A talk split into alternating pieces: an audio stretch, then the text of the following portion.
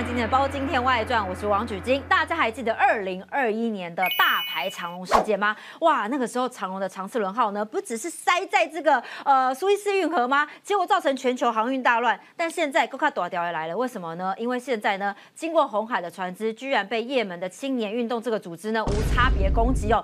那大家就很好奇啦，那也门干嘛在这里呢？无差别攻击呢？就是因为十月七号开始的以色列跟哈马斯打起来了。好，那其实也门这边呢是支持巴勒斯坦的，所以呢他就说了，只要有船只敢跟以色列一起来谈交易，我就轰炸。那因为他也不晓得说哪一艘船有跟以色列谈交易嘛，干脆无差别攻击好了，我通通轰炸。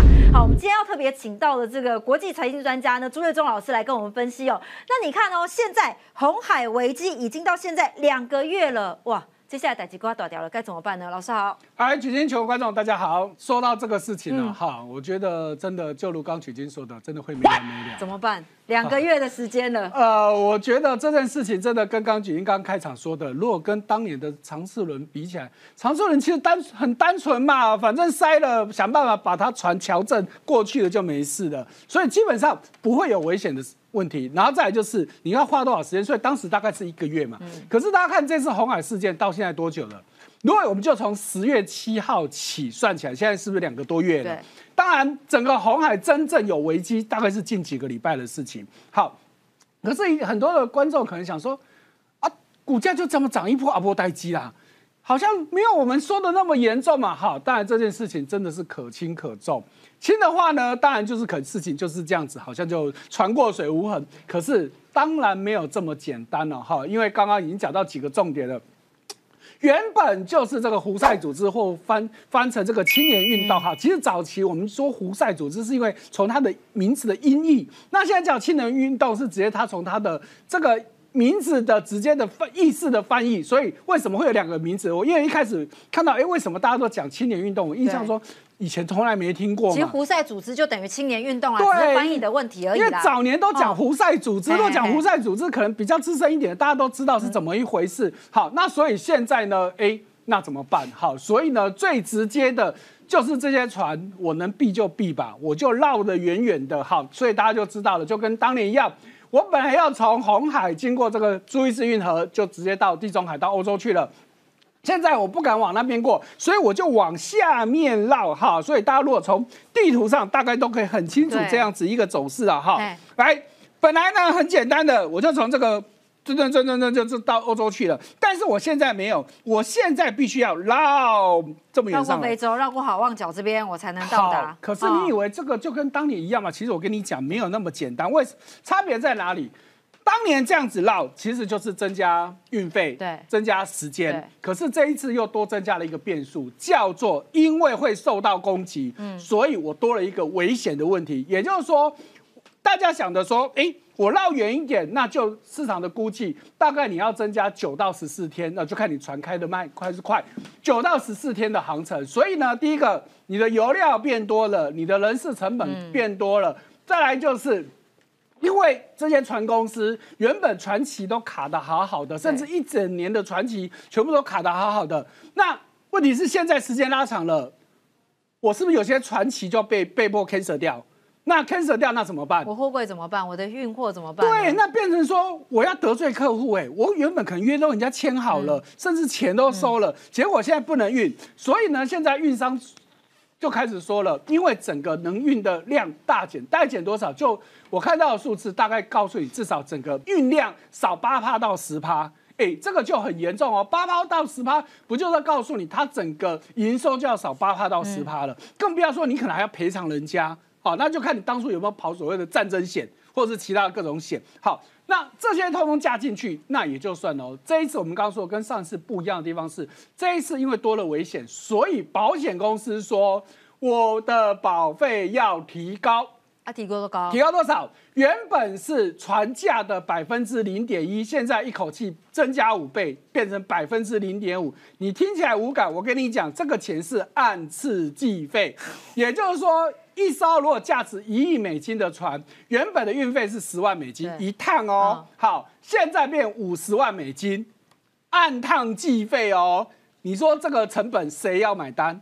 消费者啊。最后当然还是消费者嘛。而且哦，你也不要以为说，哎呀，我谁看年我的波代际，那你就把这些事情想得太简单了。来，我们真的不得不说哈，你以为胡塞组织或者是青年运动他们是什么巴卡？你以为他们用的还是跟那个？哈马斯组织用的一样都是那些土炮吗？你就太小看他们了。他们有什么武器？他们可是有导弹、飞弹，还有巡弋飞弹，还有无人机。就以导弹、飞弹来说，全世界只有三个国家，他们具有所谓的反舰导弹、飞弹。好，一个叫中国，一个叫伊朗，一个叫做俄罗斯。那你想说，他怎么可能会有这种东西？想也知道背后有人支持嘛？谁？当然就是伊朗。所以你看哦，好，就这个国外的媒体画出来，有没有看到三条圈？代表它有三种不同的飞弹。好，最下面的这个射程最近的，哈，我们这个中文称为叫做流星。好，流星三号呢，基本上射程大概是一千三百五十公里。听清楚哎，一千三百五十公里能够打多远？更不要说上面这两个。好，那如果从英来翻的话，因为有些翻成加德，那如果或者是它实际意思叫做力量，力量 H 跟力量 F 最长甚至可以到两千公里。哎，可是老师，你看你给的这张图，是因为所有的船只都包括在内。当然，我只要用最近的这个飞弹，你要说很近吗？也是很远呢。所以我们说，全部爆炸。就算你可以绕嘛，好，我们要知道。这个也门在这里，好，那你看到它这个射程是辐射，一直包含以色列在这里都涵盖在内哦。所以你说你往刚刚我们看到的，你往好望角这边绕，你要绕多远？嗯，我真的要打你，我照样打得到哦，看我要不要打你而已哦。而且我们刚刚说的，他们现在用的叫做反舰导弹飞弹，也就是说，现在是另外一个问题，有很多国家，哎，我要组成所谓的联合护卫队，哈，叫做繁荣卫士，哇，这个美国发起说，跟你说有二十个国家，哈，二十国家，我们大家再来讲，告诉你说，哎呀，我美国派舰队来支持你，那我舰队去支持你，很抱歉哦，连美国的巡洋舰都被打了，当然美国有反击。可是我们刚刚说了，它叫做反舰导弹飞弹，我是可以攻击你，而且很重要的，来，刚刚谈到的这个地方，它很关键的一个地方叫做曼德海峡。好，曼德海峡，曼德是音译，它的阿拉伯文的原意叫做泪之门，泪流眼泪的泪。好，因为这个地方。非常的窄，只有三十公里宽。好，大家本来比较担心的是另外一个地方，就是从这边这样上来的这个部分。好，大家本来是担心说，哎，伊朗掌握的荷姆兹海峡，它那边还比较宽，有三十九公里。本来大家都想说，伊朗会不会去控制荷姆兹海峡去威胁？结果那边没事，结果现在出现这些事情。所以我们刚刚说，这个地方距离只有三十公里宽。我刚刚跟你说，飞弹可以飞多远？一千多，随便是不是都打得到？你连躲都躲不到。好，那再来，你就算你这些卫队，你要这边走，问题是，当我这么近距离攻击，就算你有所谓的防空飞弹，你有拦截拦截防空飞弹的那些设施，我这么近距离，也就是说，我突然攻击你，你发现你都来不及了。所以这就是为什么美国的巡洋舰，它本来就是要护航，结果它自己都被攻击了。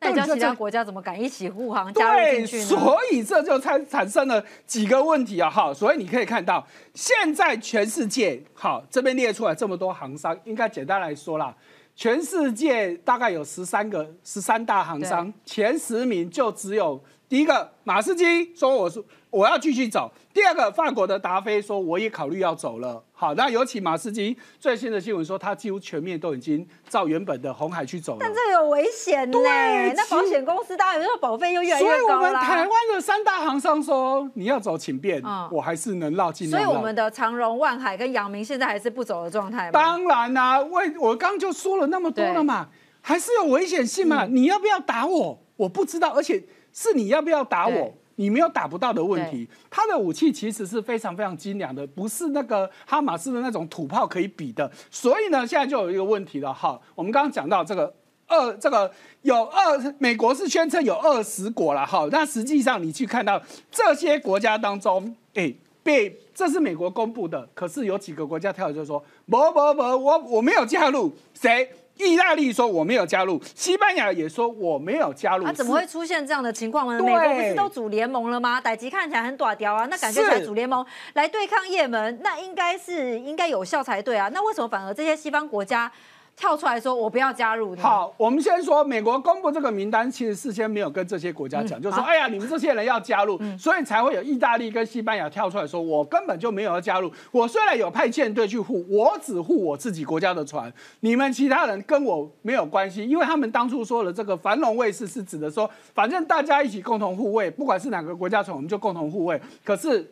意大利为什么西班牙要跳出来说没有？我只护我自己国家，是因为他们怕得罪了背后的这些伊朗啊、伊朗啊、胡塞组织啊，不管你要怎么讲，他们又最怕被贴了标签。你做这件事情是不是你支持以色列？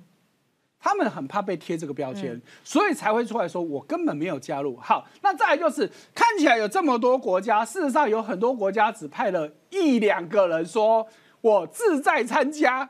说名义上我有加入，譬如说你看到丹麦就只派了一个人，请问这叫什么卫队啊？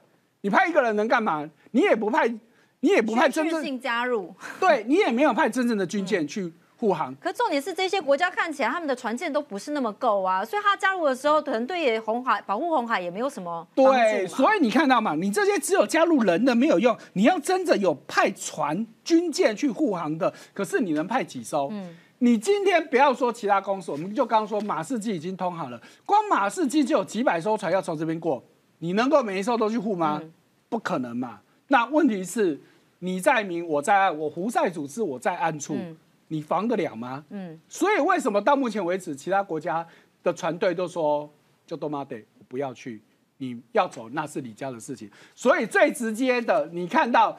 马士基宣布说：“我要照原本既定的航线走红海，继续从苏伊士运河过去。”可是你看哦，圣诞节过后回来，马士基的股价是连续两天大跌，反而是我们国内的航运股，你去看到长隆海也好，万海或是阳明。虽然这一波上去没有再持续涨，至少他们撑在那边，所以走的反而没有比较好。虽然你航运通了，可以是冒险嘛，反而是你的股价是大跌。对你今天冒险做这件事情，说穿了就是因为我们刚前面开场说的，你全部的这些航班都安排了好好的，你一动牵扯太大了，所以我。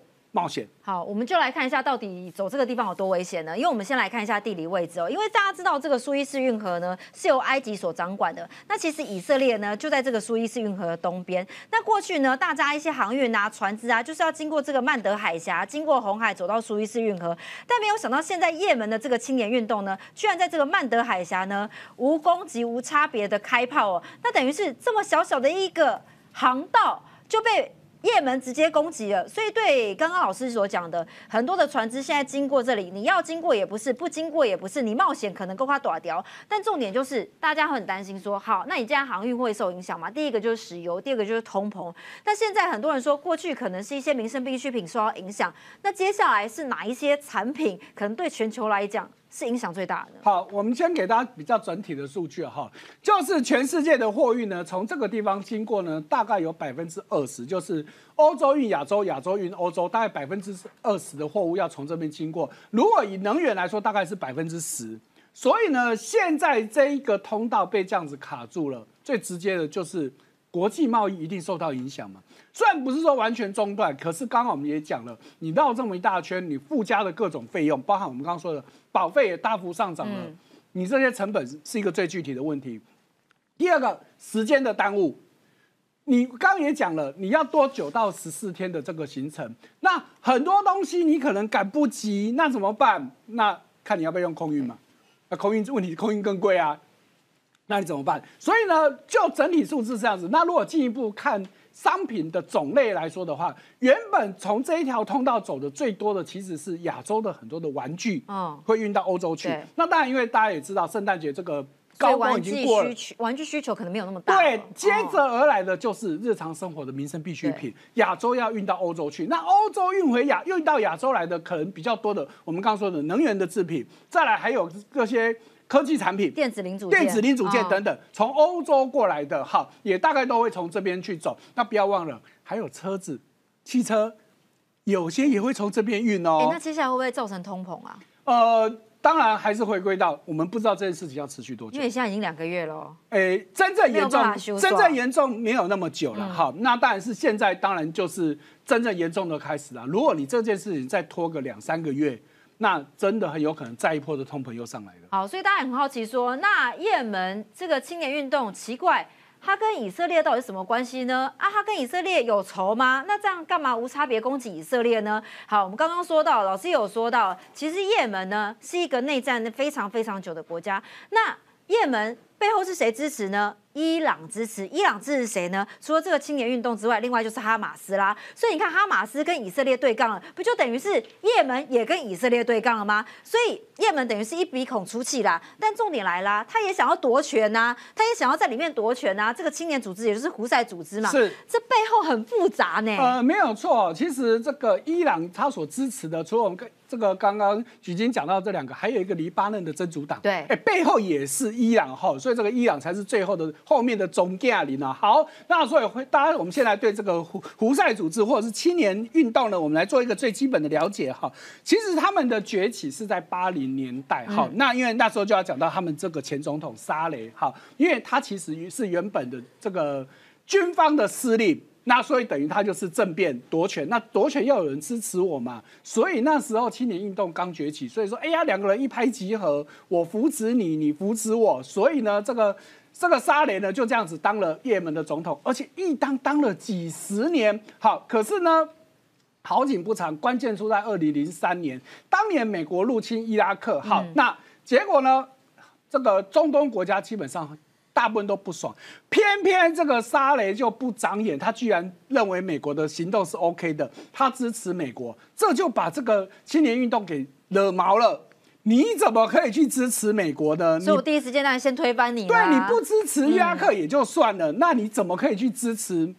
这个美国，所以呢，好，那时候就开始两边就渐行渐远。真正的关键是二零一一年的阿拉伯之春，好，大家知道当年就是很多的中东国家的领原本的领导人都被推翻了，就包含了当时的沙雷。好，那沙雷是在二零一二年正式下台。好，下台之后呢，哇，这个就是也门内战的开始啊。好，所以呢，你可以看到。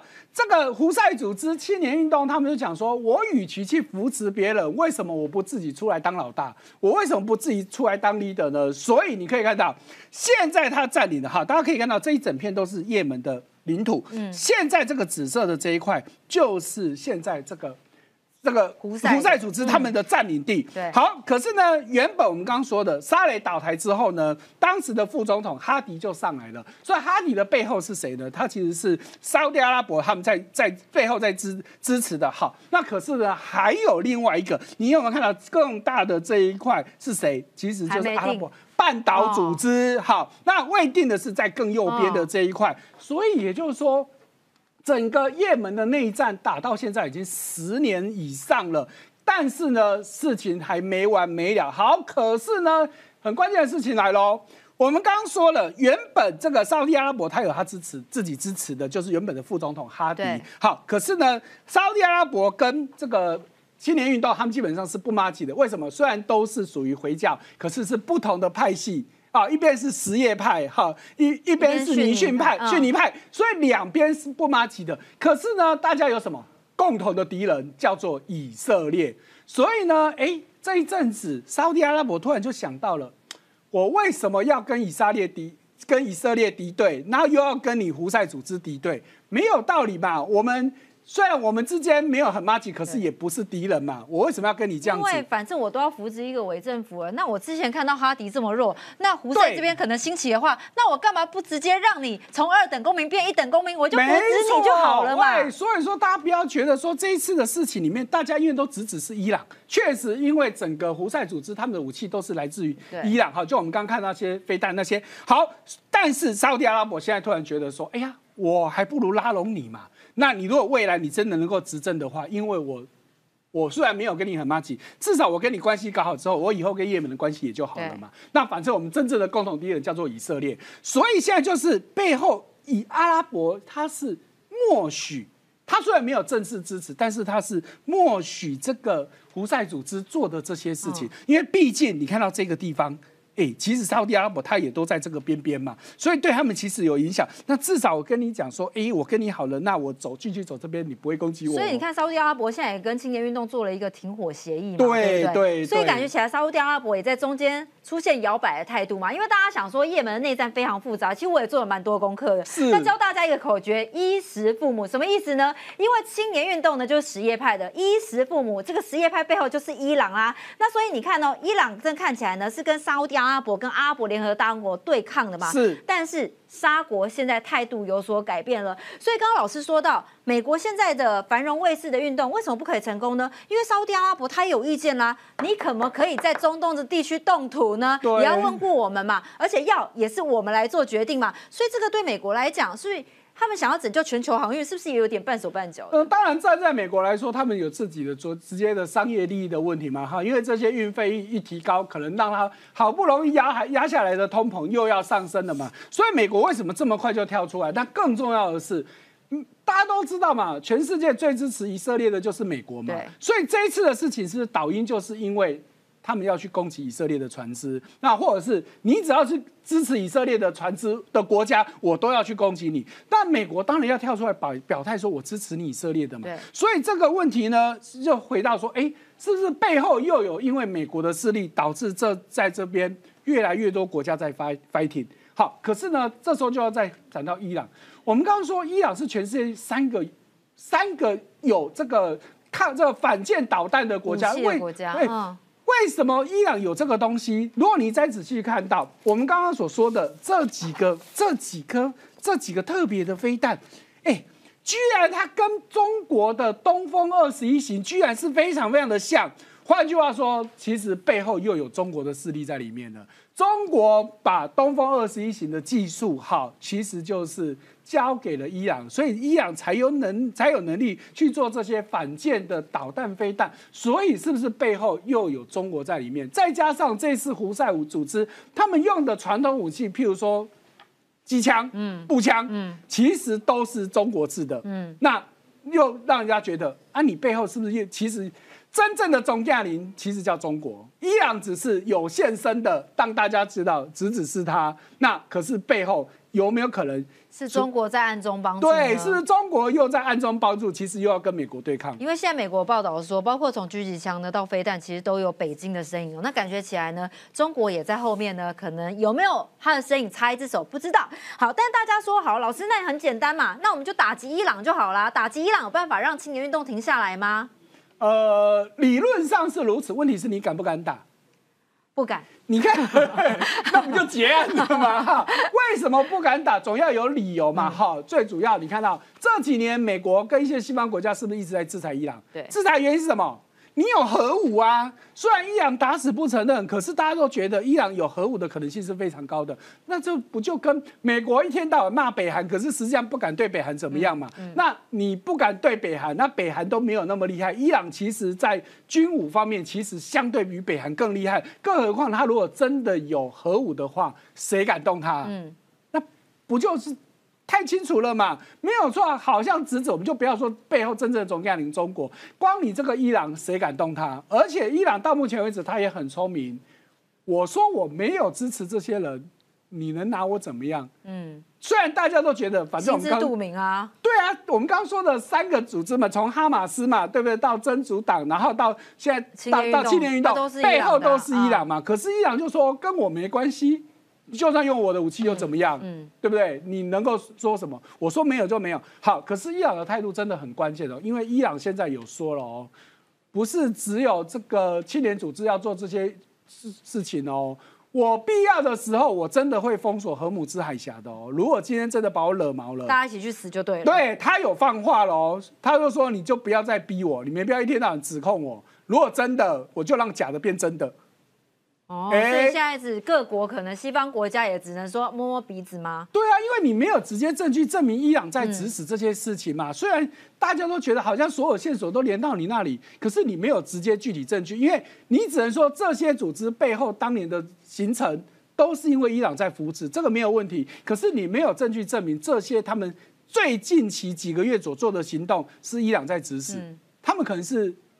自自自主去做这些事情嘛？你没有证据证明说，哎呀，我伊朗下令你去攻击以色列，你没有这种证据嘛？那你凭什么？因为过去他们的关系，你就说伊朗怎么样？所以伊朗当然他就理直气壮说，哎呀，你真的不要把我惹毛了。如果惹毛了，我就让假的变真的。那谁敢真的惹伊朗？不敢嘛？你看到美国这么多年对伊朗能够做的，是不是就是仅止于经济制裁？嗯，我对你的这个石油禁运，对一些。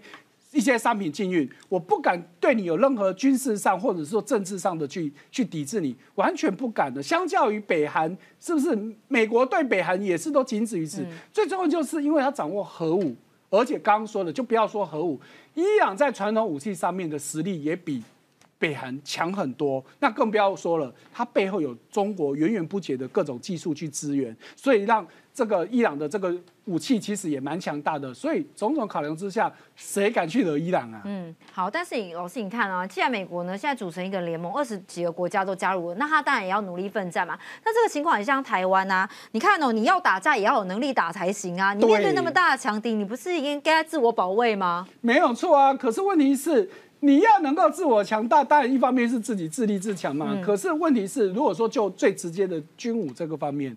你军武的技术从哪里来？你自己国家有没有足够的这些人力物力，或者是说你有这些技术没有嘛？但需要外国国家来帮忙。对，需要人家帮你嘛。可是你看，就以我们台湾来说，我们到目前为止，我们自己能够研发什么比较高科技武器吗？没有嘛。我们是不是一有什么动作出来，哎，美国就说不可以做喽，我卖给你就好。甚至我们当年也传言说我们要发展核武，嘿，后来也是不了了之。哎，可是你看这次潜舰不是有很多国外国家？私底下来帮助我们吗？哎，没有错啊。可是问题是，我们的潜舰都还是仅止于传统潜舰。你真正厉害的，像核子动力的，怎么可能人家会交给我们台湾去做？嗯那个。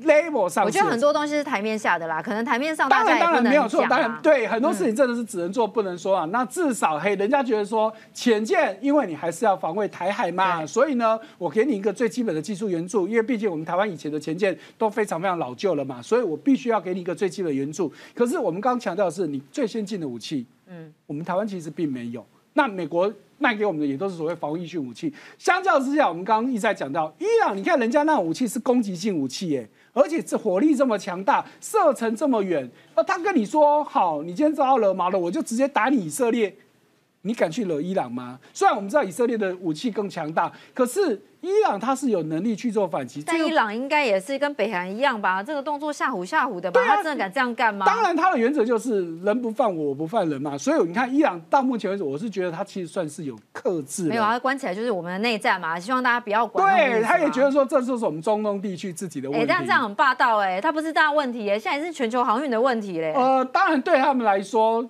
重点是在中东地缘政治的问题。那其他的部分，当然他觉得那是附加的成本，那你们其他国家就只能自认倒霉。这不是跟中国一样的态度吗？哎，没有办法，现在其实大家比较比较整来念，就是关起门来，我自己好最重要嘛。你别人怎么样，公告拜天啊，吃菜的一戏，真的就是这样子嘛。所以你看到现在中东问题，跟你大家可能想到，哎，七零年代那时候的中东战争，大家有发现其实就差别很多了。在当年，大家都去翻当年的历史，当年的中东战争是。所有沙特阿拉伯国家攻以色列一个，可是到这一次你会发现，大家其实很很有克制。虽然嘴巴上骂以色列，没有人真的跟以色列干起来。除了我们刚刚说伊朗背后支持的这这三个组织，他们有去实际的去攻击以色列。可是你看，巴含的沙特阿拉伯，A 其实他跟以色列关系其实也并不好，但是他不会去挑衅，甚至他这次连嘴巴都闭得很紧，也不去批评以色列的什么事情。那其他的。这些中东国家，你会发现，大家其实比起当年真的算克制很多了。好，大家也觉得说，哎呀，反正你们这些事情呢，能够解决就解决，因为毕竟大家也知道加沙走廊的问题跟以色列之间几十年的老问题了，甚至不要说几十年，可能几百年、几千年，真的要推都算了。那问题是能怎么样？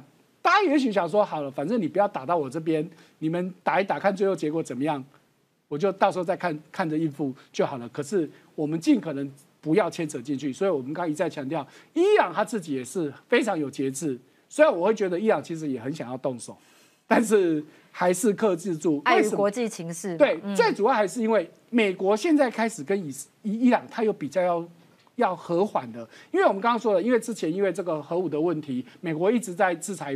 伊朗。可是大家也知道，因为这一波的这个通膨上去，美国其实开始对伊朗比较松了，因为伊朗毕竟也是产油大国嘛，它还没有被制裁之前，它一天可以产四百万桶，可是因为制裁之后，它降到剩一百多万桶，但是它现在已经回升到两三百万桶了。为什么？美国允许它再再开始这样？那所以。